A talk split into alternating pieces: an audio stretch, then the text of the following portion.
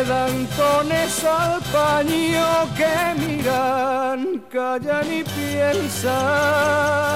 Abrimos nuestra sesión de académicos, ya están por aquí. Enriqueta Vila, buenos días, Enriqueta. Hola, buenos días. ¿Qué tal estás? Pues estoy, estoy bien. Estoy ¿Estás mejor, bien? Estoy mejor, sí. El Vale. otro día estaba pachuchilla, pero hoy estoy mejor. Sí, el jueves pasado que estuvimos en el Sí. museo de el museo de la autonomía allí en, en Coria. Y yo, Bienvenida. Yo, yo, yo estuve por teléfono y Sí. me, hubiera, me hubiera encantado ir, pero no pude. Bueno, ya ha- haremos otra salida y- Sí, sí. en cuanto que superemos esta situación que tenemos. Rogelio Reyes, buenos días. Buenos días. ¿Qué tal estás? Bien, pero algo desconcertado por el retraso de la vacunación. Bueno. Pero no te han llamado todavía.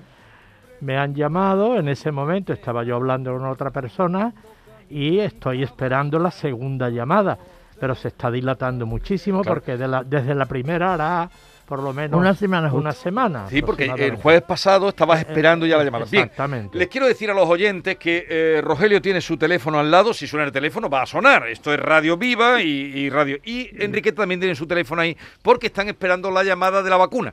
Y claro, esto se entiende en la llamada, la llamada. Y eh, Alfonso Lazo, buenos días, Alfonso. Hola, buenos días. Alfonso no tiene el teléfono puesto al lado, pero lo puedes poner, ¿eh? Sí, lo puedo poner, pero no es necesario porque eh, yo he llegado a un acuerdo, digamos, político familiar con mis hijos y Sí. entonces tengo tres números de teléfono. El primero que suena, el de mi hija, Adriana, que inmediatamente tomaría la razón que fuese y Sí. me lo comunicaría. No lo necesito. ¿eh? Bueno, pues eh, si suenan los teléfonos, ustedes está- están avisados. Se abre la sesión número sesagésima tercera.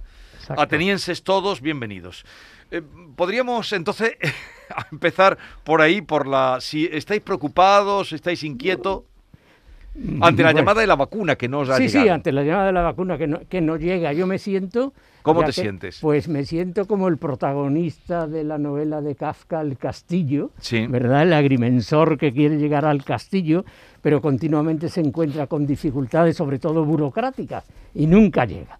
Bueno, pues eso me pasa a mí. Yo creí que iba a ser una cosa inminente, pero se han ido eh, produciendo, no por mi culpa, desde luego, errores burocráticos entre la Consejería de Salud, la, la mutualidad de funcionarios del Estado, que es a lo que yo mm, pertenezco, y al final eh, he llegado, por los datos que tengo, a la conclusión de que las personas de mi edad y que pertenecemos a MUFACE, pues seremos eh, vacunados en último lugar. Es decir, que, que yo calculo, que yo calculo que quizás dentro de un año pueda ser vacunado. No, no sé, no te No, pongas sí, así, sí, Alfonso. sí, no No sea pesimista, Alfonso. No, No, no te pongas no. así.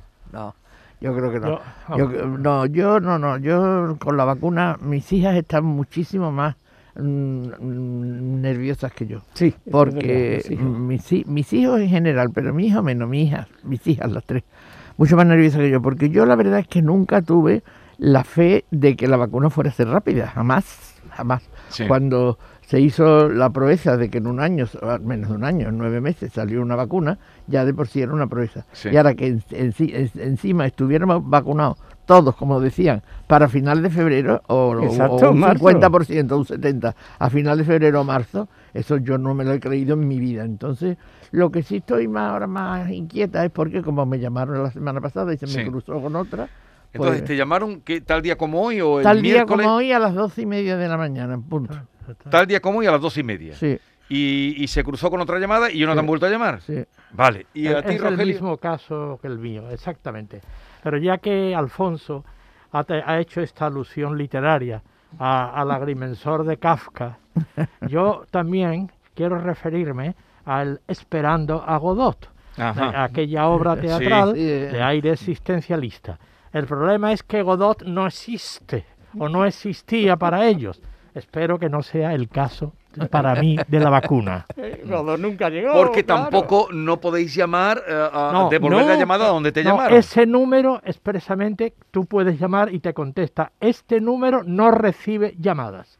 Entrantes. está programado no para eso. recibe Pero, llamadas. pero estás un poco enfadado, Rogelio. No, estoy indignado. Igual que yo, Rogelio, igual que yo, indignado. ¿Os acordáis de aquel movimiento de los indignados? Sí, eso, hombre, el transformó? 15M. Exactamente, que Y- luego se transformó. y en- Bueno, además- pues de ahí, de ahí surgió el partido el político que, no, horrible- que ahora me- no, medio gobierna, claro.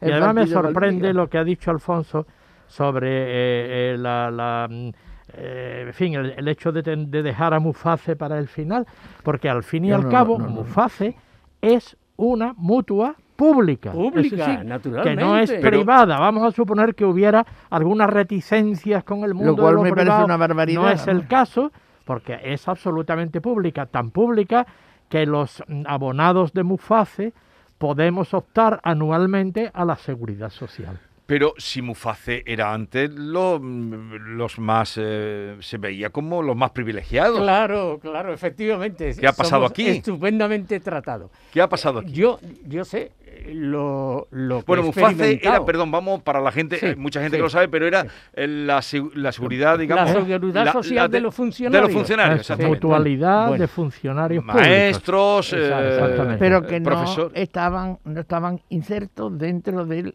sistema general de salud. Sí, pero era de- una rama, digamos. y los tres soy de Muface. No, no, yo no. yo tú no eres de no. No, Muface. porque no yo sé por qué, fíjate qué curioso, los únicos funcionarios públicos que no somos de Mufase somos los del Consejo Superior de Investigación Sí, es Científica. una cosa Bueno, no sé, no sí. sé si habrá algunos más, pero yo siempre miro a los que son más o menos de mi nivel, Eh, que son los catedráticos, Eso, los profesores de eso revela el trato que se le ha dado siempre el- en este país a los investigadores. Ninguno. al claro. mundo de la no, investigación. no tenemos derecho ni a mutua. Yo pago un seguro privado porque hace mucho tiempo. Pero... Yo tengo sobre eso un dato, un dato es escrito, ¿verdad? Eh, eh, Mufase tiene mis datos desde hace Sí. más de 40 años, cuando empecé mi carrera docente, creo, o más todavía. Bueno, naturalmente han cambiado los números, etcétera, estaban anticuados y entonces recibí una comunicación de Mufase diciendo que lo actualizase con vista a la vacuna. Sí. Lo actualizó, lo actualizó y me mandó lo que había ya, lo que había enviado pues a la sanidad pública para que lo tuviesen en cuenta, mis teléfonos, etcétera. Bueno, los datos equivocados, o sea, mis teléfonos estaban equivocados, eh, no ponía la dirección de mi casa, una calamidad Tú que no te tuvo que- vacunas. No, no, no, No, por eso sí, no me no le voy a digas vacunar eso. nunca, no me voy a Sí, vacunar se va, nunca. vaya a vacunar. Sí. Pero lo extraño es que si llaman eh, un día, tarden más de una, Una semana, semana. en volver a llamar. que carece No, de pero mira, lógica absoluta. Sí, por eso te digo yo, mm, Jesús, que yo, que no estaba nada esperanzada, ni por lo tanto nada impaciente, mis hijas sí, pero yo no, pero cuando me han llamado la semana pasada y ahora no me llaman, pues claro, estoy, estoy impaciente porque, entre otras cosas, mis hijas no me dejan utilizar el móvil. Y claro, estoy como una tonta porque Bueno, pero- cada, cada vez que hago una llamada tengo que buscar el, el número eh, aquí. Entonces Rogelio está indignado, tú estás... mm, ¿Cómo estás tú? Yo estoy confundida. No, yo indignado, totalmente, Indignado también. totalmente indignado. No puedo hacer nada por vosotros, ya me No, gustaría. eh, Sí. Bueno, ya estás haciendo, porque al y al cabo, Efectivamente, hablarlo hoy en la radio esto es está trascendiendo. A mí no Yo me no sé gusta- si con mucho efecto o con poco, pero nuestra queja está Hoy, trascendiendo. eh, esta mañana ha estado aquí la vicepresidenta, la, perdón, vicepresidenta, la viceconsejera de Educación, Mm. María del Carmen Castillo, que viene del mundo Sí. de la enseñanza, ha sido inspectora, o sea que sí, habla con... sí. eh, y me- no sé, en el hilo, al, al hilo de la conversación, dice, a mis padres los vacunaron ayer, que tienen un 83 y otro Sí, en se Almería. Yo están tengo vacunando, pero En Almería. esporádicamente. ¿Tú tienes más? ¿Tú tienes más? No los aparenta. Yo tengo, oche- no lo puedo, ¿Cuántos años además no tiene? lo puedo ocultar porque viene de todos lados en la fecha de nacimiento, así que yo tengo 80, y- ni se me ocurre ocultarlo, 85. 85. Sí, sí, sí. Y- Pero igual que yo, igual que 85. yo. O sea, soy de la misma. ¿Y tú, Sí, igual que yo. un 80 poquito en recién meses, cumplidos. 80. Recién cumplidos. recién- Tú eres el más joven. Es un ya lo chiquillo. sabía. Sí, Es sí. un chiquillo. ¿Por qué? ¿No, pare- no lo parezco el más joven? No, no, sí, hermano, eso, eso no me cabía duda. Ah, ya, ya. No me cabía duda. No. No, no, no, no me cabía duda. Yo sabía que eran mayores los dos, pero hombre, ya con 85 tenían que haber llamado. Mm, No, pero no, pero mira, hay, hay una dificultad que empieza en Europa, ¿verdad? Que empieza en Europa, que es la vacuna que no mandan que, las no- vacunas. que habían prometido las farmacéuticas y que resulta que no están cumpliendo. Y entonces estamos asistiendo a un espectáculo lamentable. Países que pertenecen a la comunidad europea que se están marchando, Sí. no de la comunidad, pero pues, se están marchando buscarse la vida. vacunas fuera. claro, Un- eso- eh, eso. Dinamarca, Austria, Austria, eh, eh, Hungría también. siendo pero ya- ¿creéis que, que peligra la, la Unión Europea? No, peligrar no, pero perder prestigio pero ¿para qué sirve entonces? Indudable, exactamente. O sea, está perdiendo un prestigio enorme. La Unión Europea yo creo que es que tiene dos, dos defectos casi de nacimiento, que casi de nacimiento, y los dos empiezan por B. ¿eh? Una es la burocracia, que tiene una burocracia enorme, enorme, ¿no? Es, es casi todo burocracia. Y cuando hay mucha burocracia las cosas no funcionan. Y la otra vez el buenismo, todo el mundo es bueno todo- y, no, y no se toman medidas a lo mejor drásticas. Tendrían que haberse Sí. tomado una medida drástica contra las farmacéuticas, ¿eh? porque eso es indignante. No han cumplido un contrato, no lo han cumplido un contrato firmado. ¿Van a pagar las farmacéuticas por eso? Eh, lo dudo, lo Bueno. dudo. Sí, pero a, mí el me gustaría, a mí me gustaría decir algo. Sí, adelante, Enrique. Porque me parece de justicia. Yo creo que, que es lo que está diciendo Alfonso es, es muy verdad. Yo el otro día he oído a una persona de radio decir eso, que, que, que las vacunas, que, que habían engañado a la Unión Europea, que las vacunas no estaban llegando y por lo tanto no están llegando a los países. Yo creo que las, las comunidades autónomas en general, no las conozco a todas, pero vamos, en general, se han tomado muy en serio la responsabilidad que, le ha, que ha caído en ellas. Entonces, lo tienen todo muy bien preparado, porque a mí me consta que aquí los que te están vacunando está todo perfectamente organizado. Ahora bien, me parece a mí. Ahora bien, si no vienen vacunas y la, el ritmo que llevan se corta, porque se- no pueden seguirlo, porque no como no, no hay materia prima, como dice, dice alguno, pues claro, mm, entonces, ¿a quién, quién tiene la culpa? Entonces yo no creo que sea para indignarse con nadie, yo creo que es para estar disgustado y, y, y frustrado un poco, porque una cosa que pues, se podía haber hecho perfectamente por culpa ajena, no precisamente nuestra, es lo que está fallando muchísimo. O sea, la ciencia ha ido mm, Eh, muy y ha rápida, cumplido, muy rápida. y la industria Y, le- No, y la no, no industria... solo la bueno, industria o la política. Lo, Pero lo- lo exactamente. que ha ido mal es el comercio. Los intereses comerciales Exacto, de las farmacéuticas en gran Son no, no, pero no el comercio, los intereses, intereses comerciales. comerciales. pero la A mí, bueno, el, el- el comercio, al fin y al cabo. pero la Comercio farmacéutica salvaje. de esto van a salir mm, multimillonarias de esta Ah, pandemia. bueno, evidentemente. La pandemia, ¿para quién ha venido si la no le ponen una multa, salen multimillonarios. Sin duda, y a- porque además habrá que revacunarse a lo mejor anualmente o cada Eh, cierto eso tiempo. seguro, eso seguro, y esto va a ser la una gripe. fuente, una fuente de riqueza para las farmacéuticas, Pues evidentemente. eh, estamos ya a punto de llegar al año. Sí, sí, lo, lo Al año. superaremos, Nos lo falta muy superaremos con mucho. ¿eh? ¿eh? Rogelio, al año. Lo Claro, porque esto ¿Se fue... te ha hecho muy largo? A mí sí, a mí Sí. se me ha hecho bastante largo. Larguísimo, Se larguísimo, me ha ¿eh? hecho...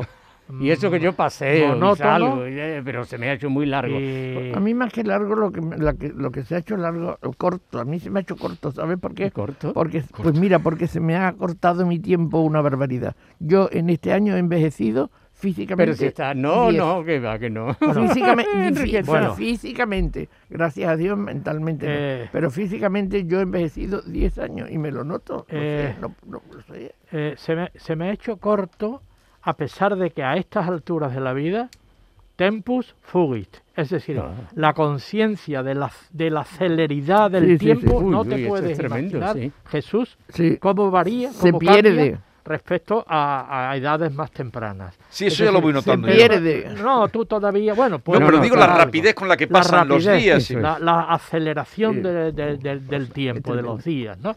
Efectivamente.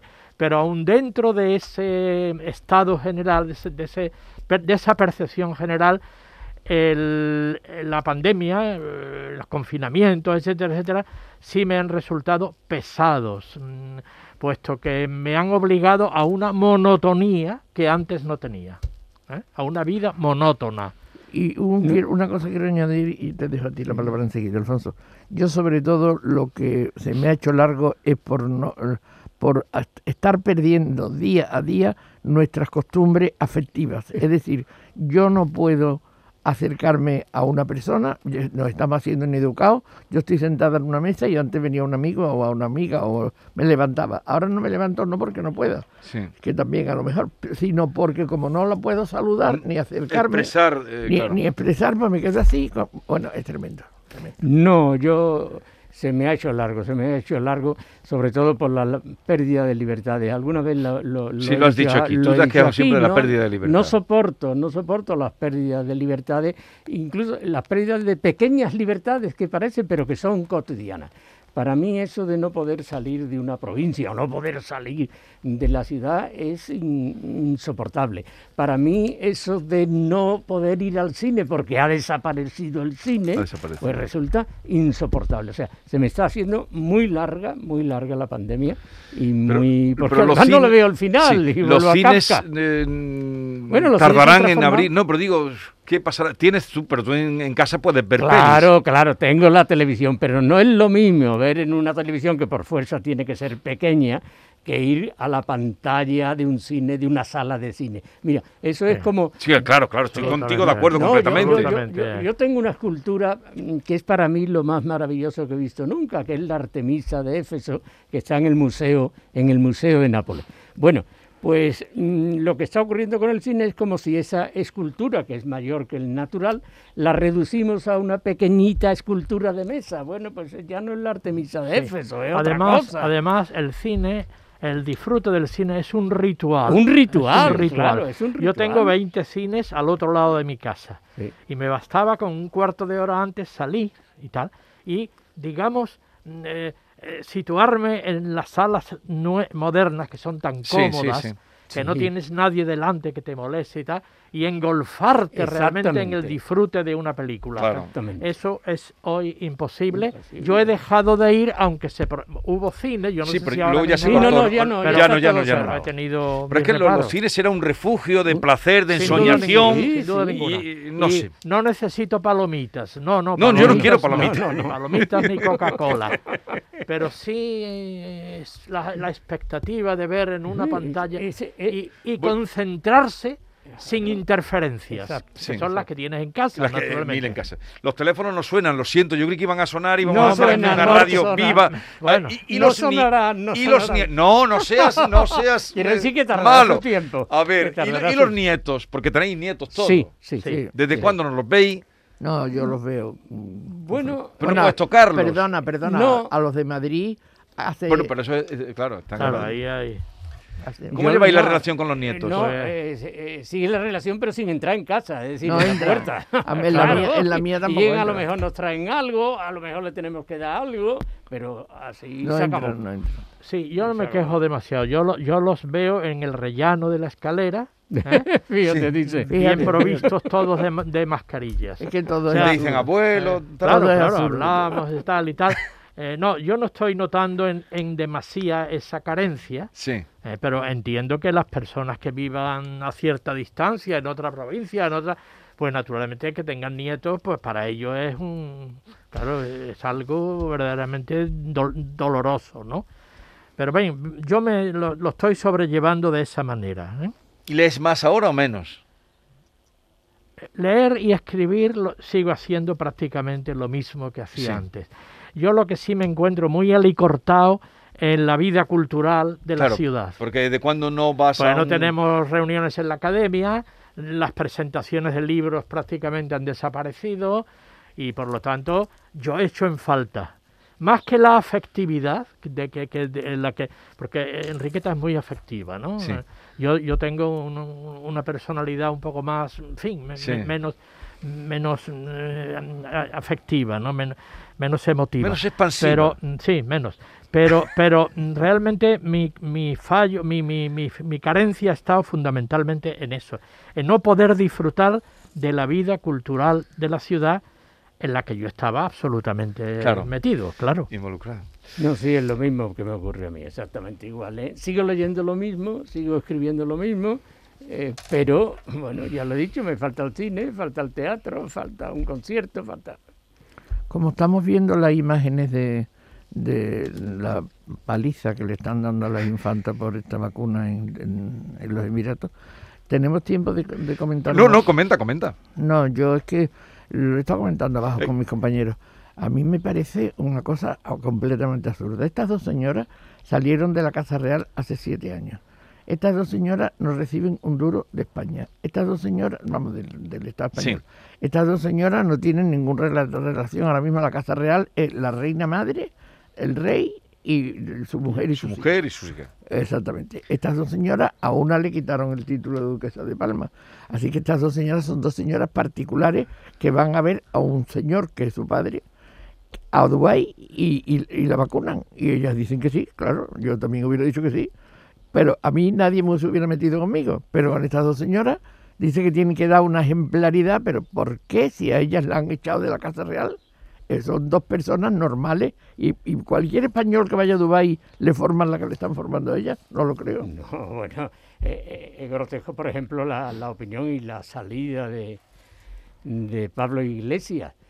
¿Alguien sabe, alguien sabe, alguno de los que estáis aquí en la mesa y, y de todas las Que nos están escuchando, que son Sí, muchos, todos los que nos, miles de nos están escuchando. ¿Alguien sabe eh, cuáles son las hermanas de Macron, presidente de la República Francesa?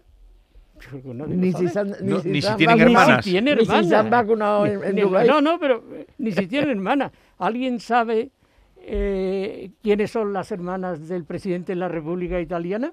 Nadie. Bueno, pues entonces, ¿qué está diciendo el señor Pablo Iglesias de que esto indica que la monarquía está fracasada? Bueno, no, oiga usted, la monarquía, pues entonces también tendría que estar fracasada la República. ¿Qué, qué- qué tiene que ver el monarca con...? Estoy de acuerdo, yo estoy ¿Eh? de acuerdo con los dos. Pero en punto a ejemplaridad, el que esté libre de pecado que tire la primera piedra, evidentemente. ¿eh? Con un máximo responsable que ha redactado una tesis doctoral, cuando menos, en fin, eh, irregular, pues naturalmente no, no hay mucha fuerza moral para exigir ejemplaridad en otros dominios. Bueno, ¿no? vamos al poema porque eh, nos estamos poniendo, estamos poniéndonos hoy melancólicos. Melancólicos. Melancólicos, eh, Rogelio. Y no quiero ver melancólico. Y el teléfono que no No. suena. No el suena, no teléfono que no suena. suena. Yo- yo no- Rogelio. yo soy rematamos. Estoy por llamarte yo. Jesús, yo, no- yo no estoy nada melancólica, estoy encantado de estar aquí contigo. Yo estoy. que cuando leímos aquel poema de amor de Francisco Brines, gustó Sí. mucho, gustó Sí, mucho. gustó, gustó. Bueno, pues hoy traigo un poema de amor de una de las voces, yo diría, más sólidas de la poesía española de hoy, de una de las voces femeninas. Traigo un poema amoroso de Julia Uceda, Ajá. Sevillana, catedrática Sí. de literatura, de la que me precio ser amigo.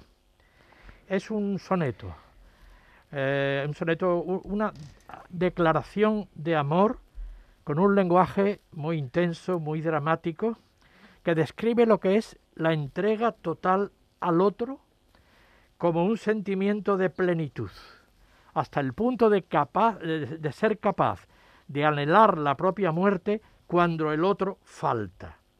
Es- y esa entrega de este, de este soneto tiene incluso un aire místico, algunos ecos sanjuanistas. ¿eh? Eh, que implican algo así como el absoluto abandono en el amado. En el amado. El poema dice así.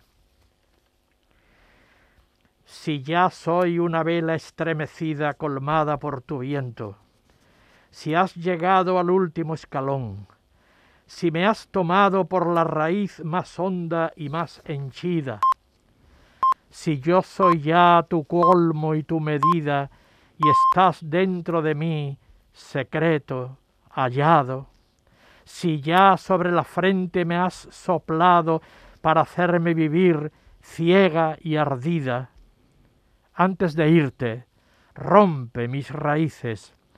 Quiero que las arranques, que las trices al alba con tu mano firme y fuerte.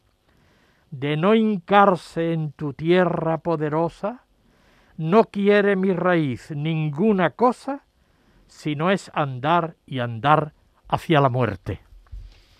Aplausos. ¿Os ha gustado? Sí, Eh, bellísimo, sí. de Julia. Uceda. Eh, hasta el próximo día. Un día tenemos que hablar del amor, Enriqueta. ah, me encanta. Alfonso Me Lazo, encanta. Enriqueta Vila y Rogelio Reyes. Ánimo, Rogelio. Muy bien. Te van a llamar hoy. Adiós.